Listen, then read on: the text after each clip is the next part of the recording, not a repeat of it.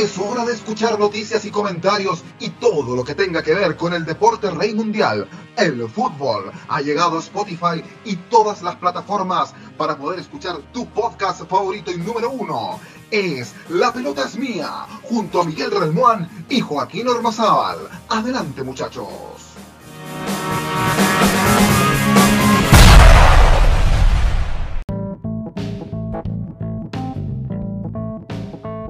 Y comenzamos con Dame Gol América en la pelota es mía. ¿Cómo les va? Bienvenidos, bienvenidas, bienvenidos a todos a quienes nos escuchan a través de nuestros podcasts. Soy Joaquín Ormazábal y estamos con nuestros amigos de, Sudamérica, por supuesto. Voy a partir saludando, vamos por, por Chile. Miguel Relmuán, ¿cómo te va? Hola Joaquín, ¿qué tal? ¿Cómo estás? Un saludo a toda la gente que nos escucha hasta ahora. Un saludo a toda la gente. Tenemos harto material el día de hoy. Diego Yukovsky desde Argentina. ¿Cómo te va, Diego? ¿Qué tal? Buenas tardes para todos. El placer de, volver a saludarlos. Como siempre, bueno, estamos haciéndolo ya bastante común esto de encontrarnos en, los podcasts de ustedes, así que bueno, un placer volver a participar. Claro que sí, ya en su segundo capítulo nos acompaña eh, Chuber Swing desde Ecuador. ¿Cómo te va, Chuber? ¿Qué tal chicos? ¿Cómo están? Realmente contento nuevamente de poder hablar de fútbol, nuestro fútbol sudamericano que como siempre digo es el más apasionado del mundo, donde tenemos la mejor magia, tenemos varios jugadores muy importantes y por eso es que Europa brilla tanto. Y por eso es que Europa brilla tanto y claro porque están pasando cosas en Europa, tenemos ya finalistas en Champions League y en Europa League. Eh, vamos por, eh, empecemos por Champions eh, muchachos, porque ya tenemos al Bayern en Múnich que le ganó 3 a 0 al Olympique de Lyon, un equipo sorpresivo, y también tenemos a, eh, al PSG, al Paris Saint Germain, que le ganó también eh, al Leipzig por 3 eh, a 0. son los dos de los equipos con, mayor renombre y que finalmente están en, en, la finalísima de la Champions, que se juega este domingo a las 3 de la tarde.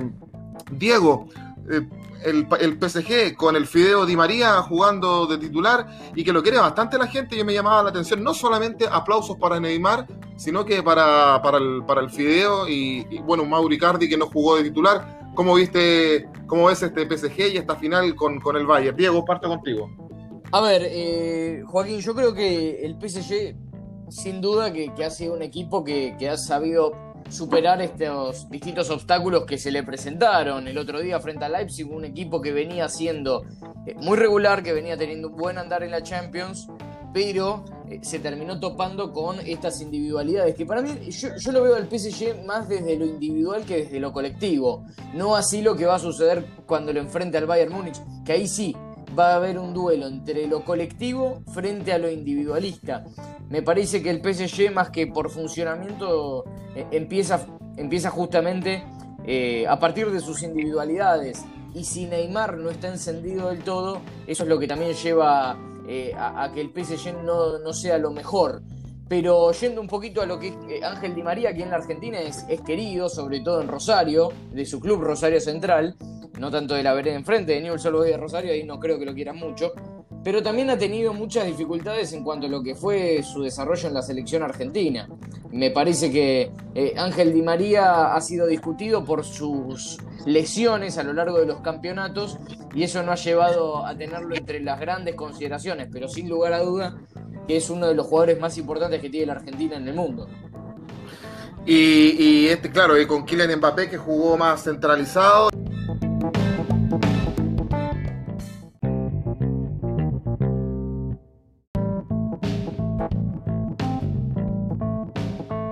Miguel Relmuán, eh, ¿cómo ves esta final de Champions? Tenemos al Bayern, que tiene tremendos pergaminos, que ya sabemos, le ganó 8 a 2 al, Barcelona, un resultado quizás impensado, pero eh, que, claramente más allá de eso, eh, los partidos hay que jugarlos y son, son, son distintos, pero uno pensaría, yo le, yo le consultaba a Chuber, que tiene la primera opción, pero, pero como decía Diego, el PSG tiene muy buenas individualidades. ¿Cómo lo ves tú, Miguel?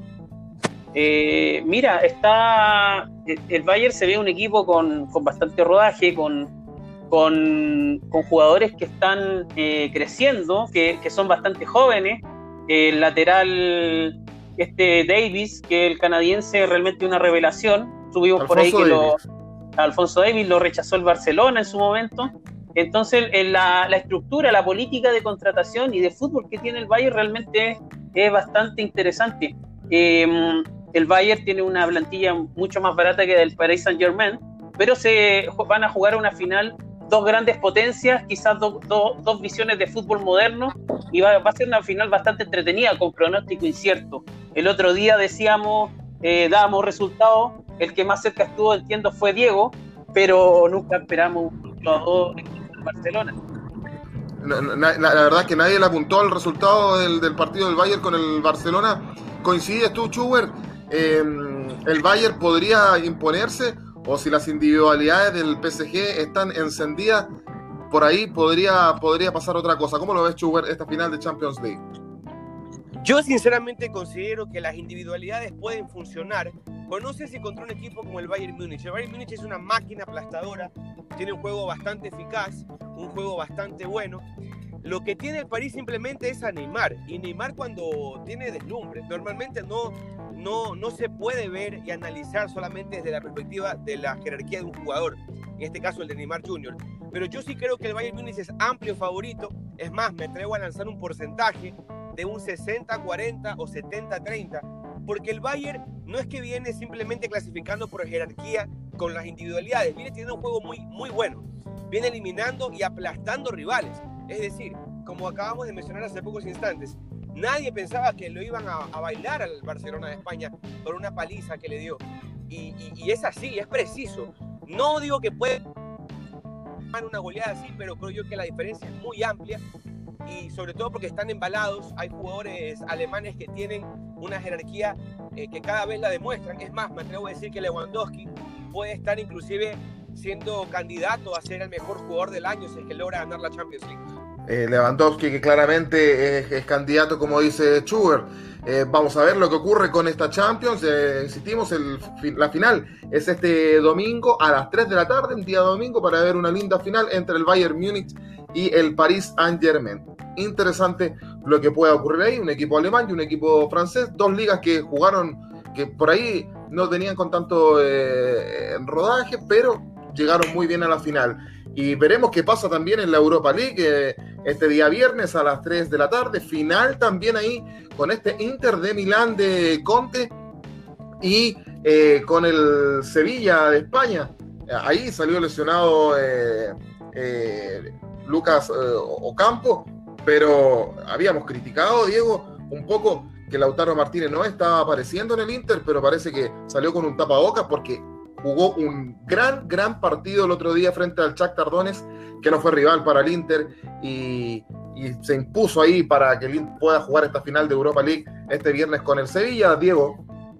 Sí, eh, yo creo que eh, eh, el Inter tiene todas las de ganar desde el poderío de las individualidades. Ahora bien, hemos visto un Sevilla conducido por Julen Lopetegui que parece tomar bastante forma, es un equipo que, está sólido y que, a ver, también tengamos en cuenta que el Sevilla le ha ganado a Manchester United. En cambio, el Inter viene de ganarle al Jack Tardones, cosa que no, no creo por más que sea un equipo que haya llegado a las semifinales de, Europa League, que sea la vara como para medirlo al equipo italiano, al equipo de Conte.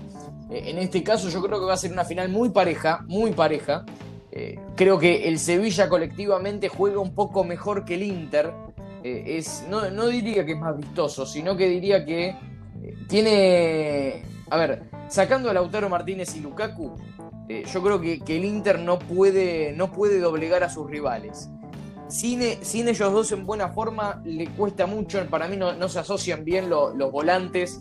Eh, de hecho, no, tiene grandes jugadores en el mediocampo como para, a ver, más allá de un Christian Eriksen que puede llegar a aparecer, pero tampoco se lo ha visto de la mejor forma. Eh, y creo que no, tiene grandes intérpretes como para quebrantar eh, a lo que es el mediocampo del Sevilla, que sí los tiene, que tiene un Ever Banega que curiosamente va a jugar su último partido con la camiseta del Sevilla, porque luego se, va a ir, como lo decíamos eh, hace algunos podcasts anteriores, pero yo creo que el Sevilla en cuanto al mediocampo es mejor, con Lucas Ocampos, también, a ver, Lucas Ocampos ahora subió en un ranking mundial, en uno de los rankings mundiales de los jugadores que más aumentaron su cotización eh, quedó en el puesto número 3 de los jugadores que aumentaron en su cotización. Entonces, yo creo que en este caso eh, el Sevilla tiene, tiene más chances a mi criterio, pero sin embargo el Inter cuenta con mucha historia, ¿no? Claro, por ahí, por ahí desprendo de tus palabras, Diego, que el, que el, que el, Sevilla tiene, tiene, tiene más currículum ¿no? para, para, para poder ganar una eventual final de Europa League.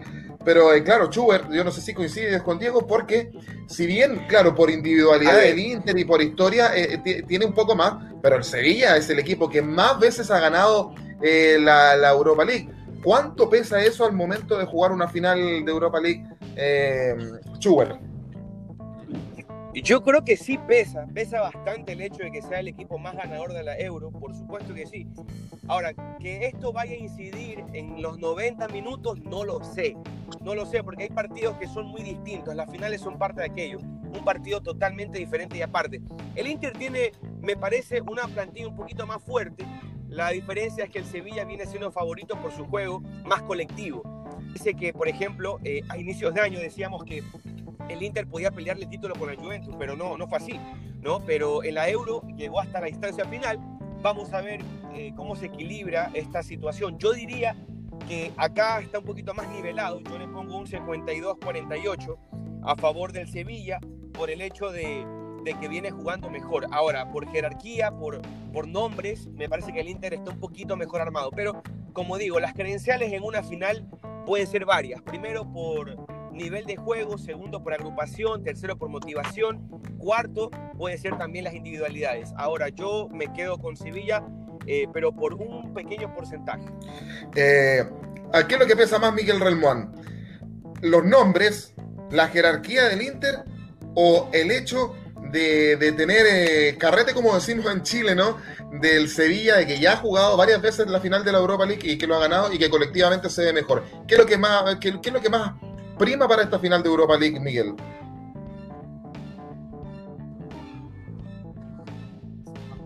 Complicado porque, como dice Schubert, las finales son todas distintas, tienen esa gracia de ser el, evento culmine de un campeonato y puede pasar cualquier cosa. Aquí las fuerzas están equiparadas, como tú decías, con las individualidades, con ese gran Lautaro Martínez que reapareció y de buena forma, versus un Sevilla que viene con rodaje con un tratamiento de juego muy interesante. Em, bueno, aquí los chilenos en particular queremos que, que Alexis salga campeón con Lautaro y compañía, eh, como lo hizo Iván Zamorano hace varios años atrás en ese Inter que jugaba con el Pupi Zanetti, le gana esa final a la Lazio que recordamos bastante con Ronaldo también. El, Miguel, de hecho, hablaste de Alexis. Alexis esperamos está que sea una gran final. para la final de mañana. Y tú recordaste, Iván Zamorano, con el 1 más 8, porque Ronaldo ocupaba la 9. Alexis va a estar en la, en la final del, del, de, este viernes, ¿no? De este viernes em, a, a, las 3 de la tarde en la final de Europa League. Así es, va a estar Alexis. Confirmado. Perfecto.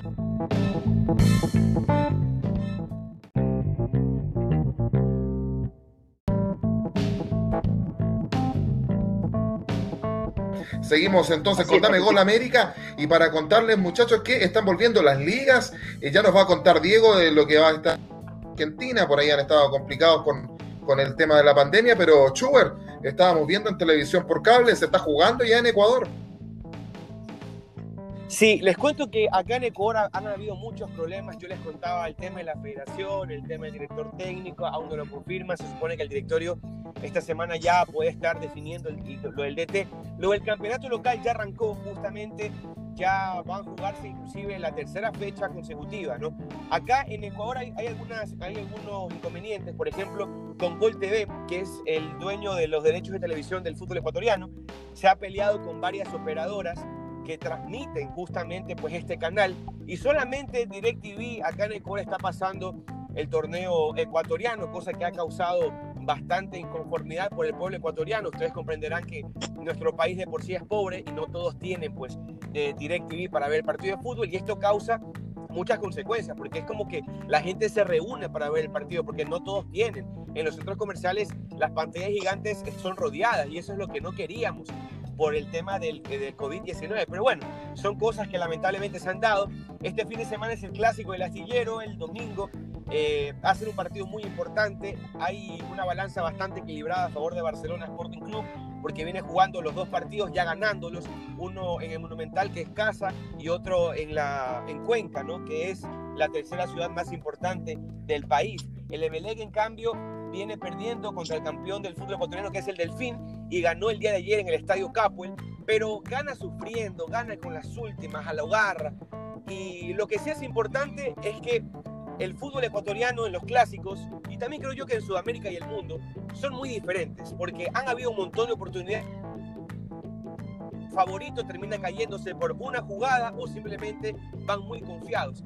Lo que le pasó a Barcelona Sporting Club el año pasado, eh, justamente estaba muy superior el juego de Barcelona Sporting Club y terminó perdiendo 3 0 en Monumental por una expulsión del portero al minuto 10. Entonces, los clásicos son así. Vamos a ver en qué termina el duelo entre Barcelona Sporting Club y el Club Sport Emelec el eh, día domingo. Y nada, acá las cosas ya han vuelto y todavía seguimos esperando nada más eh, la integración del nuevo director técnico. Eso no se ha definido. Schubert, ¿cómo has visto los jugadores? ¿Han habido lesiones eh, O, no? ¿Cómo, cómo, Porque yo vi un partido el otro día del Delfín contra el, el Cuenca City. Corrígeme, se, se llama. No, el Barcelona City.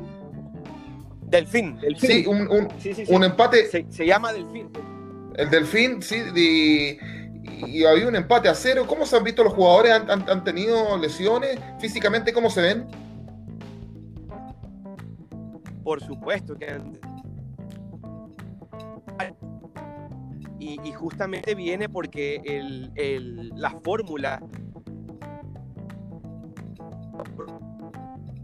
ha hecho de que los partidos sean consecutivos, tipo lo que pasó en Europa, que jugábamos eh, partidos pasando dos días o tres días. Es lo que está pasando acá. Los equipos que tienen plantilla más amplia tienen la oportunidad de sacar ventaja, justamente porque no todos tienen esa billetera. Perfecto. Y Diego, en Argentina, eh, tú hablabas la otra vez, hace dos capítulos atrás, que podría volver en octubre.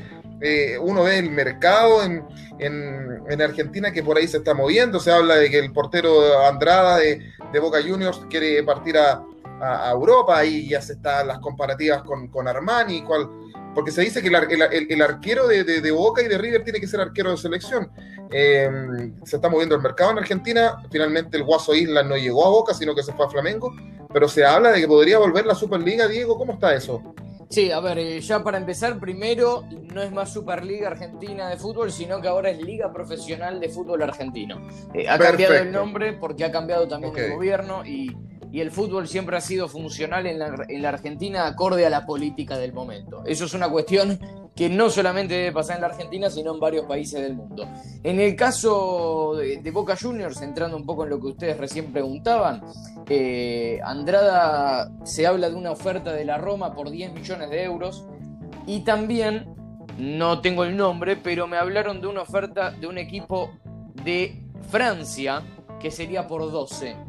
Lo cierto es que Boca acaba de contratar a Javier García, arquero que vino libre, que ha salido de las inferiores del club y que viene proveniente de Racing.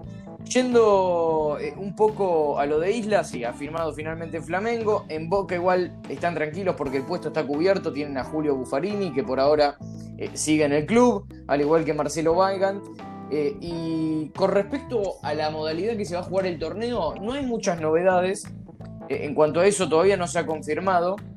Lo que sí se, está hablando justamente es hacer, bueno, lo que expliqué la otra vez, hacer dos zonas eh, del campeonato y que funcionen como rondas clasificatorias. Si quieren, en un próximo capítulo lo especificamos más por el tema de la duración pero eh, están asustados en la Argentina por los casos de COVID, que se siguen eh, multiplicando, se siguen sumando. En Boca, por ejemplo, eh, se han sumado varios casos positivos. El de Iván Marcone, por ejemplo, ha, sido, ha sido uno de ellos, que, cosa que al club no, no, no lo convence mucho. De hecho, en el club han habido 11 casos positivos. No solamente, de, a ver, sumado a los tres jugadores, también gente que no participa, pero que está activamente eh, en el club y, que tiene relación con los jugadores en los entrenamientos. Perfecto, ah, eh, se están moviendo entonces las cosas también en, en, Argentina y en Chile también, Miguel Relmuán, ayer, esta semana, perdón, esta semana, el, presidente de la República, Sebastián Piñera, que se puso al arco ahí, bueno, a él le gusta un poco estos shows, estos shows estas parafernalias, donde Paredes le hizo un gol, de hecho, anunció en el Estadio Nacional, junto a la ministra del Deporte, Cecilia Pérez, y el presidente de la NFP, eh, Milad, que vuelve el fútbol el entiendo que el sábado 28 de agosto, corrígeme eh, Miguel, vuelve el fútbol profesional a fin de mes eh, en Chile.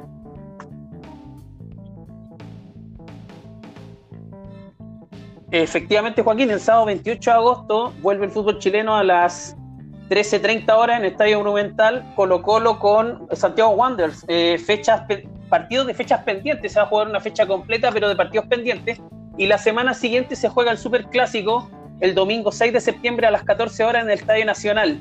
Eh, con eso eh, comenzaría con estrictas medidas sanitarias, sin público, con eh, circuito de espacio cerrado donde las personas no se podrían acercar. Y bueno, salieron los capitanes de los clubes, de los equipos de fútbol más representativos de Chile a hacer este anuncio con las autoridades y se espera que este retorno traiga como consecuencia el desarrollo normal del campeonato. Ahora lo que hablábamos con el capítulo anterior con Chuber respecto a las medidas de seguridad y todo eso está por verse porque también las barras prometen hacer su arengazo, eh, hacer su, su pirotecnia respectiva y bueno, eso podría provocar así, que se anunció primero todos los partidos pendientes y los, los, partidos de primera E y entiendo que primero se va a jugar fin de semana tras fin de semana para que no sufran lesiones y no hayan problemas físicos en los jugadores y que después se jugaría mitad de semana y fin de semana, Miguel.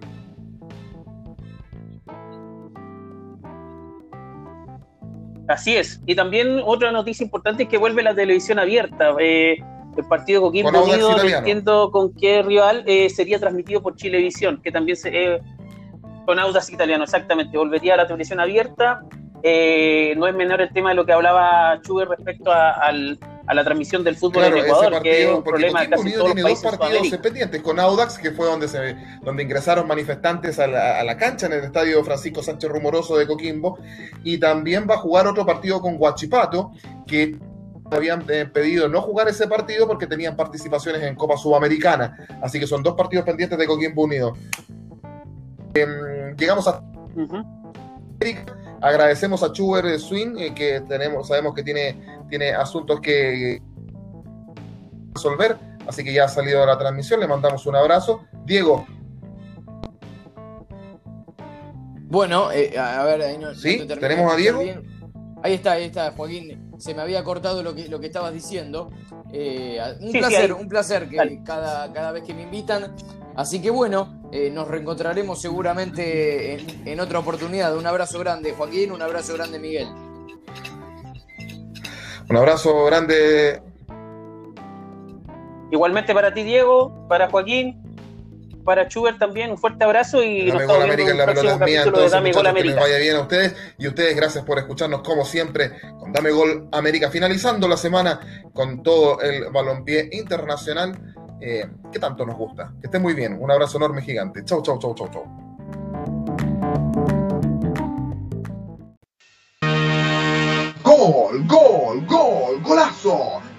Los minutos más fabulosos para hablar del balompié nacional e internacional. Fue La pelota es mía, que regresará en otro momento junto a Miguel Relmuán y Joaquín Ormazábal.